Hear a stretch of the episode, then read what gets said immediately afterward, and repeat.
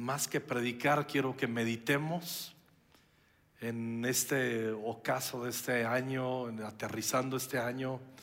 Ah, ya saben que soy un pastor raro en el aspecto que no voy a dar un mensaje de que eh, ve para adelante, tira para adelante. Casi mis mensajes de año, de año, nuevo es, este, no hagas planes nuevos, siempre les digo los mismos, lo que se quedó ahí a medias, complétalo y ese es el proyecto de tu próximo año. Y eso es inteligencia.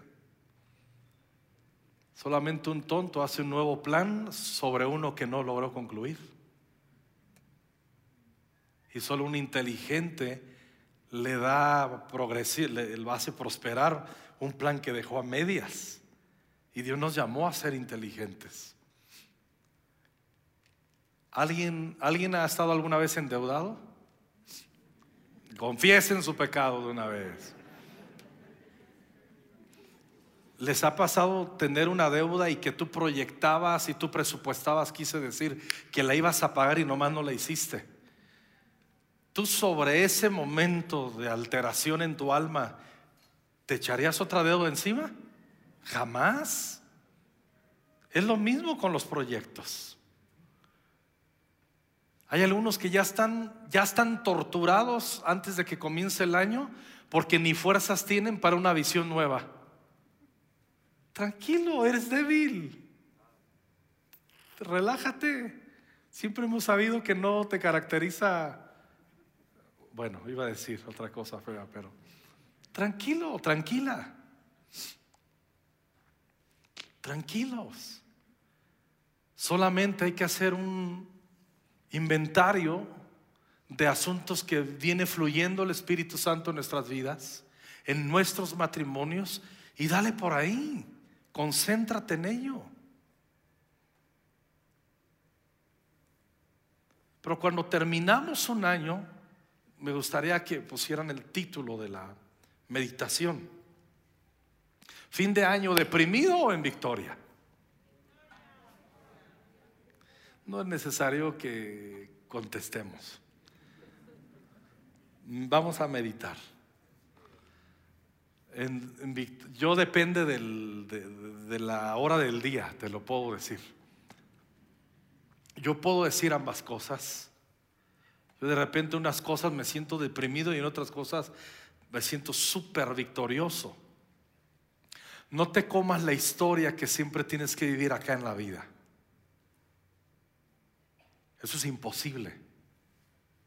No te comas la historia de que todo lo que agarras de la Biblia y de la vida es para que te esté llevando a vivir acá. No pasa nada. Que tengas paz en tu corazón, eso es lo más importante. Y la paz no la debe definir qué logras o qué dejaste de lograr. La paz es Jesús llenando nuestro corazón y sabiendo y estando conscientes que Él está obrando en nuestras vidas. Un hombre, cuando vamos al libro de Santiago capítulo 5, versículo 17, la traducción del lenguaje actual dice, por ejemplo, el profeta Elías, era en todo igual a todos nosotros, pero le pidió a Dios con mucha confianza que no lloviera y durante tres años y medio no llovió sobre la tierra. Cuando vamos a la versión 60, que es la que va a aparecer ahí, dice, este era un hombre sujeto a qué? A pasiones semejantes a las nuestras. Y aún así, siendo un común y corriente, si un hombre frágil, y ahorita vamos a ver la referencia, por qué Santiago se atreve a escribir siendo un hombre sujeto a pasiones como las nuestras. Esto quiere decir que era un hombre que vivía como la montaña rusa, de repente sentía que era inamovible, vivía en una victoria tremenda y de repente vivía unas depresiones que uno dice, por favor, Elías, A eso se refiere Santiago. No pasa nada si te enteras que no eres tan mamasustas. Mamasustas viene, eso me lo enseñó Juanito, que si me está viendo Juanito te extrañamos. Él estuvo muchos años en la cárcel y siempre que me veía me decía, ay, ahí viene el mamasustas. Él no me decía pastor, me decía mamasustas. Y le digo, Juanito, ¿qué es mamasustas? Dice, ay, mamasustas. Dice, ahí viene el jefe. Entonces no pasa nada si no te sientes tú el mero picudo en la vida sobre temas que quién sabe qué diantres te dijo que tienes que ser siempre el mejor. No estoy promoviendo la mediocridad. Estoy diciéndote que, recordándote y recordándome que somos frágiles. Que un día podemos estar aquí y otro día acá. Un día los que estamos casados tenemos una unción de tener a la esposa o al esposo enamorado que hasta tú dices, ay, y de repente tenemos una gracia de desgraciarlos. La semana hablando con Misa le decía, Misa, estoy harto de mí, de muchas cosas. Pero le dije, estoy harto, digo, ¿cómo voy a cumplir 28 años con Norma de casados? ¿Cómo es posible que una mujer tan extraordinaria de repente le haga ver su suerte? La mortifique con mis actitudes. Yo me estoy desahogando ahí, yo pensé que Misa me iba a decir una palabra de aliento y me dijo, pues sí,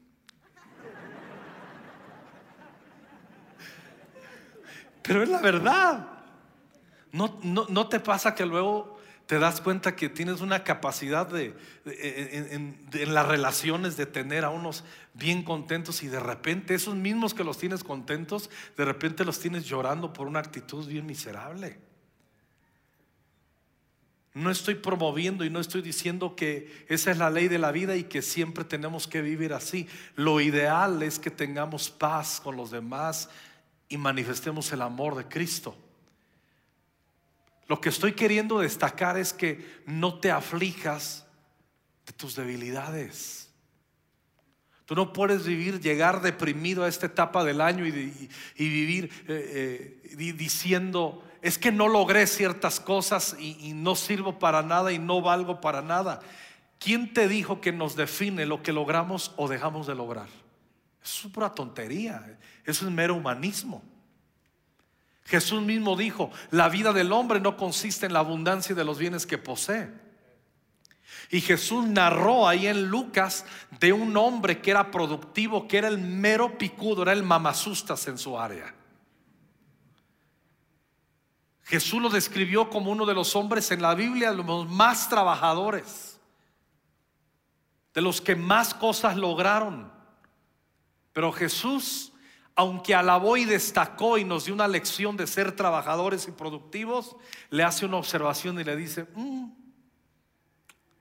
ese hombre tiene clavada su mirada y el ancla de su vida es que logra.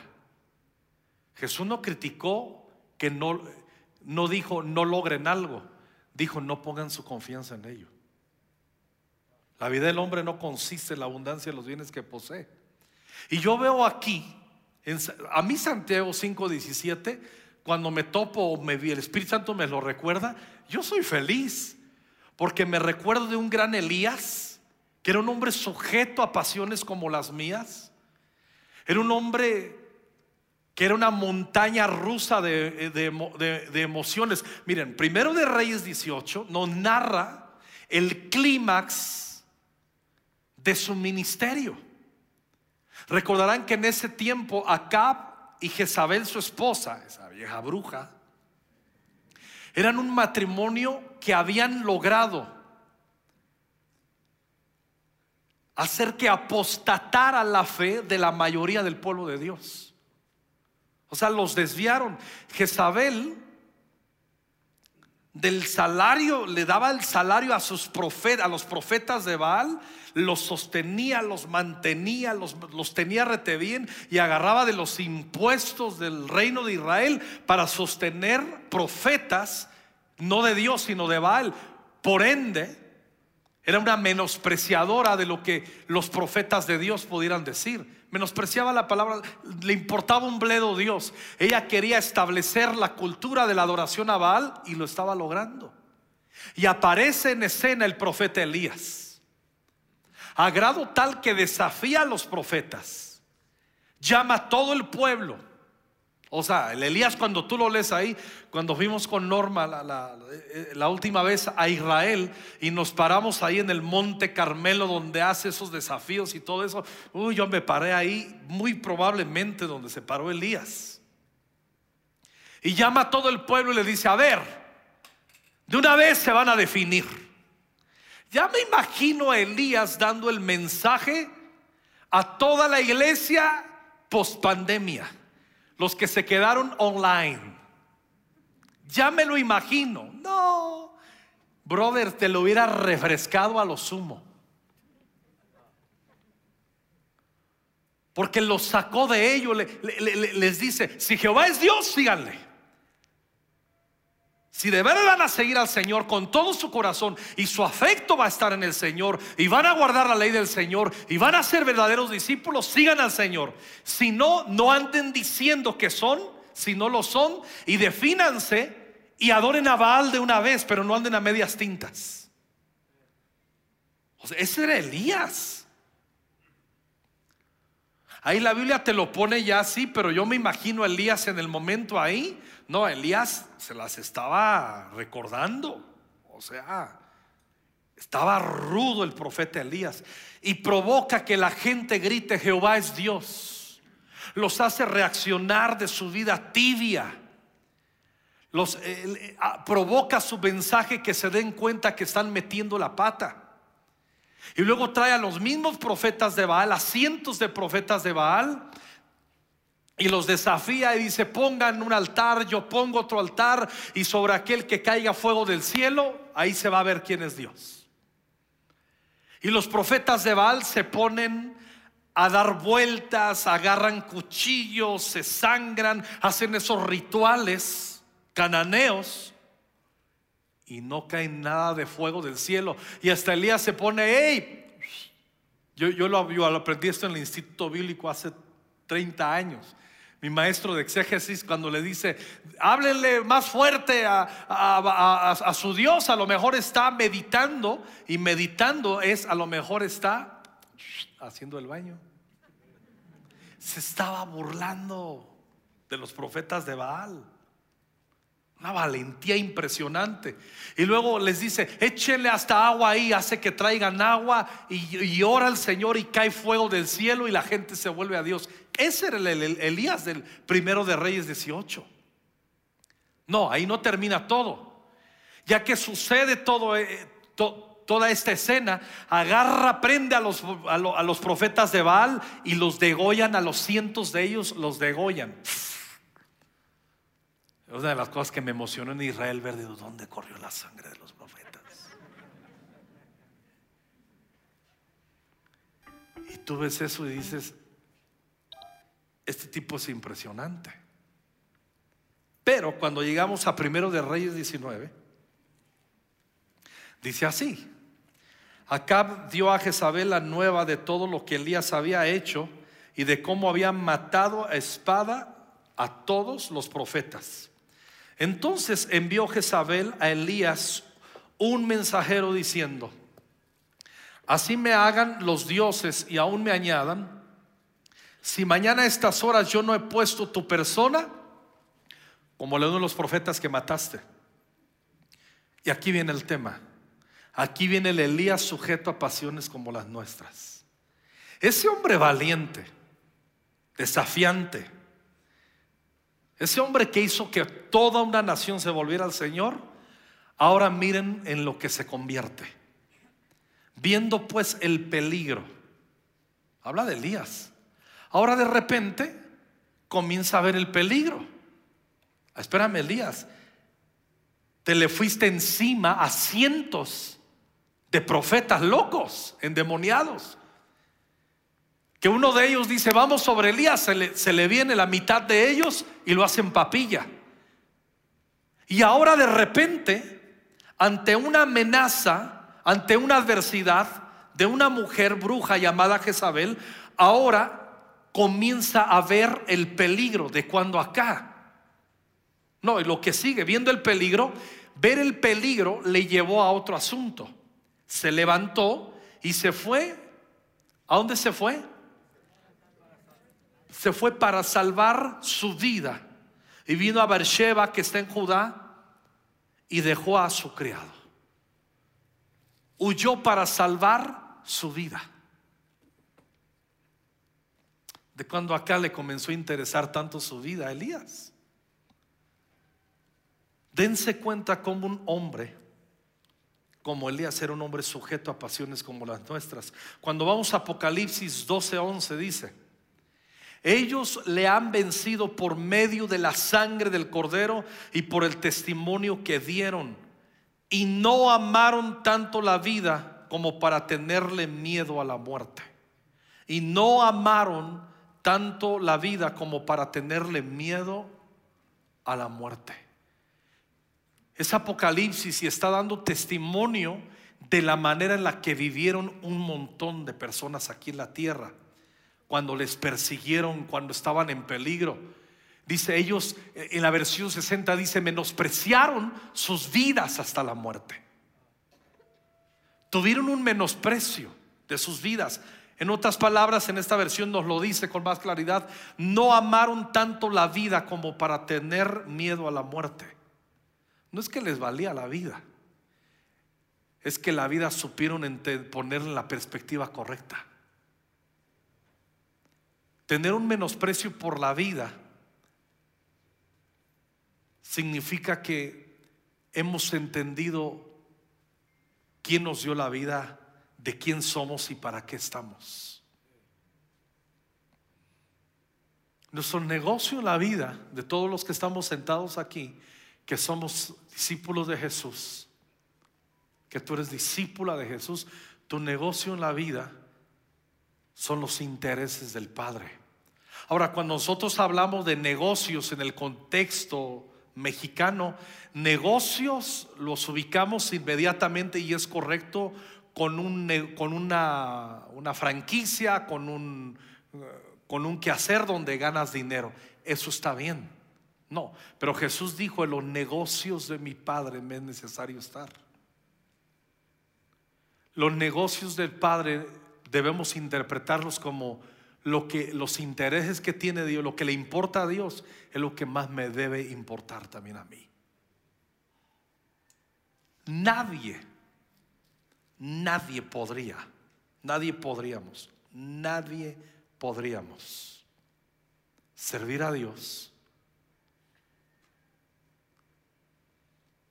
sin tener nuestro corazón impresionado por, por Jesús, por Dios mismo. Nuestro servicio se deriva de cuánta impresión nos ha causado la cruz. De ahí viene nuestro servicio. De ahí surgen nuestros intereses en la vida. Y el Señor lo único que quiere renovar en este, en este momento. Mira, ¿por qué nos deprimimos? ¿Por qué a veces nos sentimos súper desinflados? ¿Por qué? Porque tenemos nosotros, nuestra vida está rodeada de espejos que nos impiden ver el horizonte en el reino de Dios. Los espejos siempre nos van a reflejar nos van a meter un vicio de mirarnos a nosotros, de mirarnos a nosotros y, que, creamos que nosotros somos lo más importante. El reino de Dios es sumamente importante, lo debe ser para el creyente. Cuando vamos nosotros a Mateo capítulo 16, versículo 24.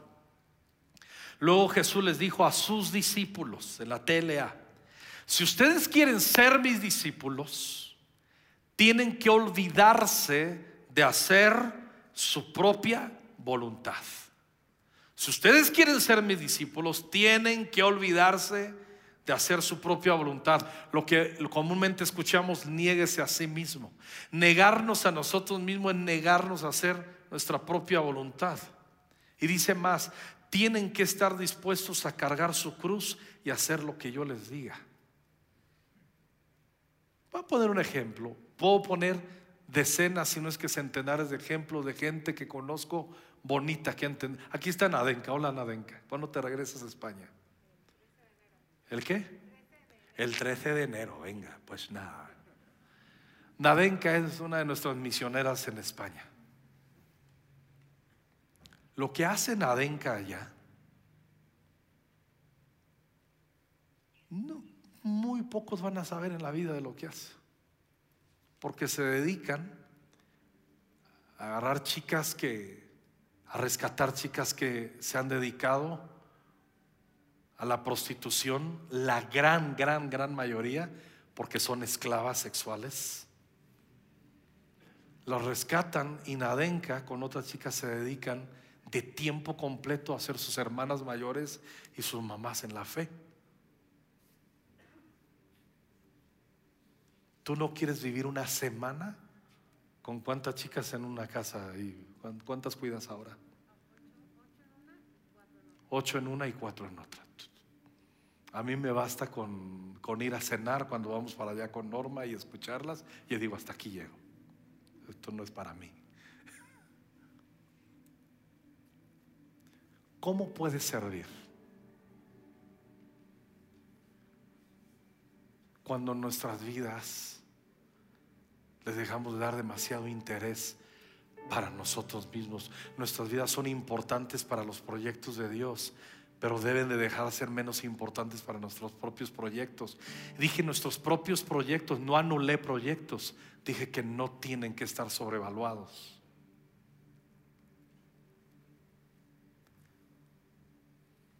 Eso es la cruz. Si quieren ser mis discípulos, tienen que olvidarse de hacer su propia voluntad. Tienen que estar, cargar la cruz y estar dispuestos a hacer lo que yo les diga.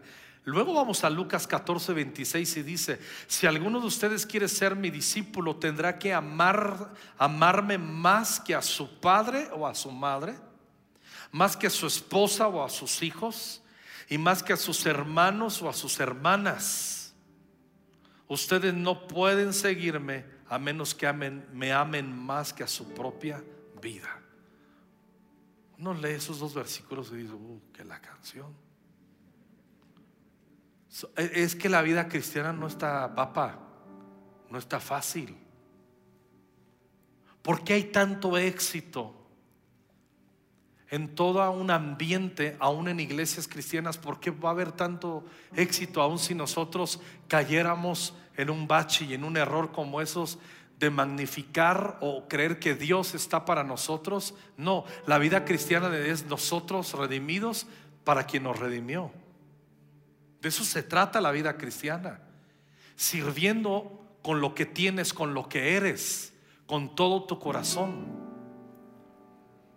Hablaba el otro día, cuando hablábamos con Norma, fuimos a desayunar hace unos dos meses con, un, con un, unos chicos que se van a casar.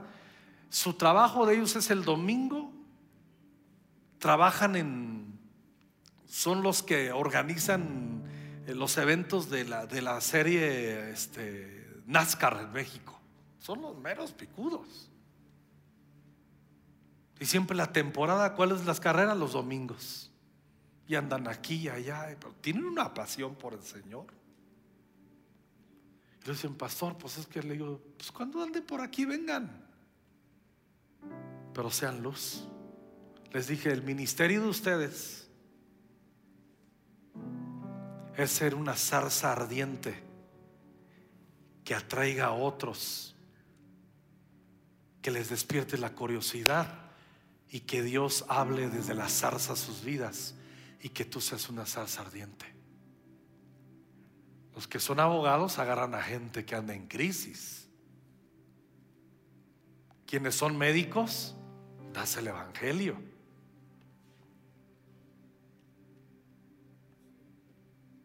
Quienes son dentistas, nos callan y somos de ellos. Podemos ser zarzas ardientes en todo lo que hacemos. Ese es nuestro llamado. La pregunta, ¿estás terminando el año? ¿Estás deprimido o estás en victoria? Si estás deprimido es porque pusiste demasiada atención en ti. Es que somos débiles. Somos débiles. No te preocupes por tu fragilidad. No estoy no estoy alabando que somos frágiles. Estoy diciéndote que eso nos puede llevar al punto más importante en nuestras vidas de volvernos gente dependiente del Espíritu Santo. Les dije que no iba a predicar, que íbamos a meditar un poco. Nunca he visto, nunca he visto como pastor, bueno, nunca hemos visto porque lo hemos hablado con Norma tantas familias arruinadas, tantos proyectos de Dios arruinados en corazones, porque vemos tanta gente amando más a sus familias que a Cristo. O sea, prefieren ir detrás de un proyecto familiar que detrás del reino de Dios. Y yo sé que ahorita muchos, oh, ya ahorita las vestiduras se las van a rasgar. Hoy cumplo 28 años maravillosos de matrimonio con Norma. Pero Norma no me ama más a mí que a Cristo. ¿Hasta crees? Entonces me lo dejó bien claro desde el principio y me ha atenido a las consecuencias. Es muy descarada que no soy el primer amor, el único amor de su vida, el principal de su vida. Pero no, no estoy celoso, es Jesús. Y ella sabe que no la amo más a ella que a Cristo. Estamos igual. ¿Sí me explico? Mis hijos saben que no son más importantes que Cristo. Desde bebé se los dije en la cuna. Te amo mucho. Te amo con todo mi corazón, pero no te amo más que a Jesús. Eso lo escucharon mis niños cuando yo lo estaba bañando en la regadera. Dice, ¿cuánto te amo? Y de vez en cuando le decía, pero no más que a Jesús. Y cuando lo decía, así como que el Espíritu Santo, neta, Estoy diciendo cosas heavy. Que si te pones a pensar, oh, por eso cuando Dios le pidió a Abraham, dame a tu hijo, el hijo de la promesa, a tu único hijo. Por eso fue llamado amigo de Dios. Dice, porque no me rehusaste a tu hijo, tu único hijo.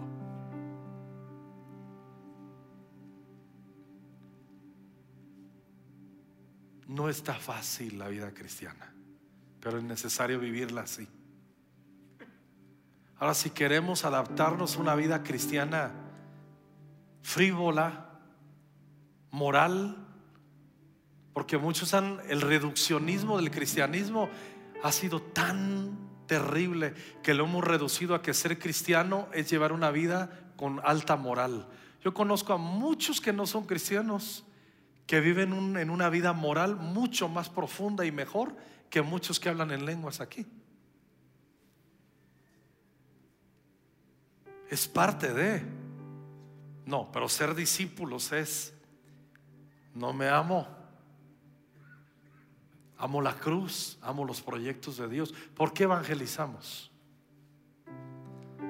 ¿Por qué le damos para adelante abriendo sedes? Porque vamos a abrir más sedes. ¿Cómo se abren sedes?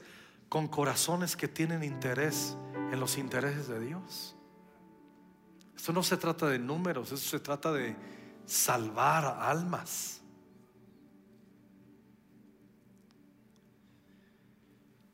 Uy, iba a decir un montón de cosas, pero ya me salió como la unción de, como digo una cosa, digo otra. Se levantó para salvar su vida. Vino a Beersheba, que está en Judá, y se dejó ahí. Y él se fue por el desierto un día de camino y vino y se sentó debajo de un enebro deseando morirse, y le dijo al Señor, quítame la vida, no soy mejor que mis padres. Espérame, Elías, hace 48 horas estabas degollando profetas y ahora hasta quieres morir. Ahora hasta te estás comparando, oh, no soy mejor que mis padres, los profetas, no soy mejor. O sea, le entró un, le entró un rollo nostálgico, torpe. no, no clausures así ningún año de tu vida. Miren las cosas que Dios me concedió y las cosas que avancé en mi corazón. Estoy bien agradecido con Dios por la vida, por mi familia, por esta iglesia tan linda, tan entrona, madurando. Y las cosas que esperaba en mi vida y que no sucedieron en este año, ¿qué me importa que no sucedieron? Ya vendrán. Como dijo la santa hermana Yuri, ya siempre vendrán tiempos mejores.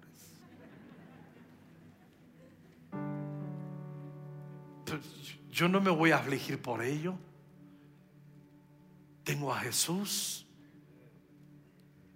Tengo su presencia, tengo vida, tengo un hogar, tengo un hogar de comunidad cristiana, una iglesia, estamos ganando almas, estamos liberando a los cautivos, estamos enseñándole a los más jóvenes a caminar con el Señor, estamos a los pródigos trayéndoles a casa, a los tarados haciéndolos inteligentes, a los inteligentes más inteligentes en la fe.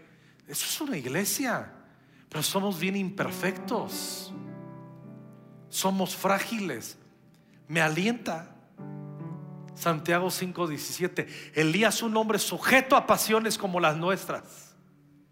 Ya vimos un depresivo, me quiero morir, me quiero morir. Cierren la cortina, vamos a ir a la iglesia. No, me quiero morir, no sirvo para la vida cristiana. Ah, espérate.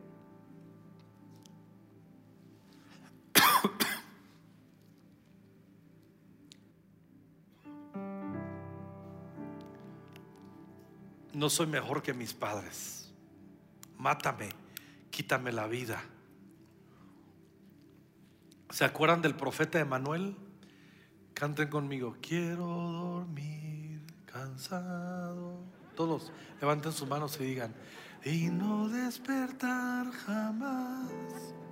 Todos, quiero dormir profundamente. Ah, Ah, durmiendo vivir, durmiendo. ¿Por qué pegan esas canciones? ¿Sentiste cómo el alabanza no fluyó, pero aquí fluyó? ¿Por qué? Porque hay empatía en las circunstancias difíciles de la vida. Me quiero morir Siempre, si no lo has dicho un día, un día vas a pensar, ay, qué chido sería, como dijo el profeta Manuel, dormir y no despertar jamás. Pero ese no es el proyecto de Dios. Porque Dios, a un hombre sujeto a pasiones como las nuestras, un hombre que parecía un desquiciado emocional, a ese loco, Dios le concedió una oración ungida que cerró el cielo por más de tres años y no llovió. Y ese loco depresivo de repente lo toma Dios y le da unción y vuelve a orar y llueve. Entonces yo encuentro aliento en este pasaje. Yo encuentro aliento que Dios, a pesar de quien soy, Él tiene un proyecto y me quiere incluir en su proyecto y ya te echó ojo a ti también. Miren, si traen un espejo, sáquenlo y véanse así. Saquen su espejo y háganle así. Y digan, neta. Y el Espíritu Santo dice, neta. ¿Sí? No dije que Dios te ungió para tu proyecto. Esa es la bronca. Dios tiene un proyecto. A Dios ni le importa tu proyecto. A Dios le importa su proyecto, pero sí le importa tu vida y la mía para su proyecto. Y porque le amamos, pues menospreciamos nuestras vidas. A mí se me hace padrísimo ver. Por ejemplo, el otro día se habla con, con unos hermanos que Dios les ha dado unos puestos me encontré otro que tiene un puesto así. Le digo, mira, quien te diera, yo te conozco tu vida, miserable.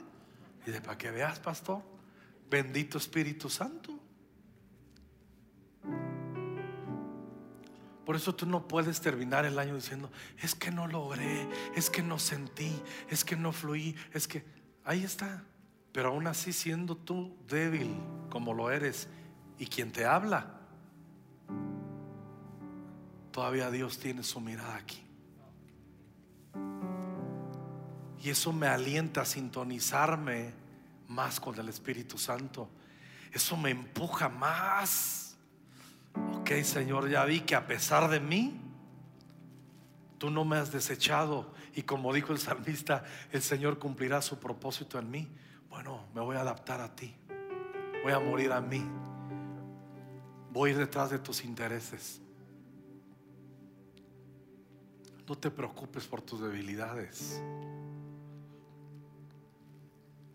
No te preocupes si no tienes fuerzas para entender cómo tienes que comenzar el año que viene. No te la compliques. Dale continuidad y dedícate a las cosas que no lograste concluir. Pesca donde Dios está moviendo y demandando a tu vida y deja que concéntrate en ello. Concéntrate en ello. No te aflijas. Ten paz. Y grábate Santiago 5:17. Elías, que fue un hombre tarugo, depresivo. ¿Qué más? Díganme pasiones. Cobarde, enojón, débil. Digan una palabrota, caramba. No, no, no es cierto. Todo eso que somos, así era Elías. Y Dios lo ungió para orar.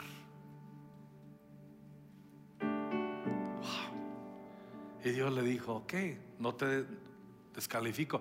Si yo hubiera llegado, tú también. Si tú hubieras sido Dios en el capítulo 19 y yo hubiera sido Dios, a Elías el ángel llegó y le dijo, levántate y come porque el largo camino te resta. Y le puso un pan y le puso agua. El pan es Jesús, el pan venía del cielo, el agua era Jesús también. No, hombre, alguien me falla así. Yo lo agarro y mando un ángel y un arcángel que lo corten en cachitos y lo hagan en pozole. Falló, traicionero. Pero no. Bajó el ángel y lo vio y dijo, este débil en sus emociones, inconstante en su vida espiritual, ándale, levántate, come, porque largo camino te resta. Nos resta largo camino. No has de pensar en todas las sedes que vamos a abrir.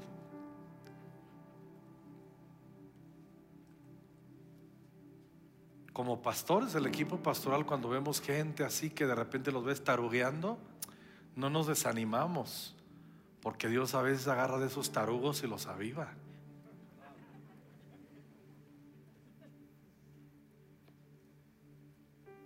Yo dije tarugos y a no voltearon. ¿Qué? ¿Qué dijo el pastor de mí, mi amor? No, no hablé específicamente de ti.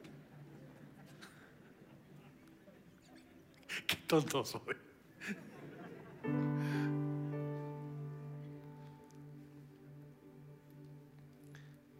Termino con esto. Les dio pan y agua. Jesús es pan y es agua. Jesús es el pan que descendió del cielo. Jesús es agua viva que sacia tu sed y nunca vas a volver a tener sed.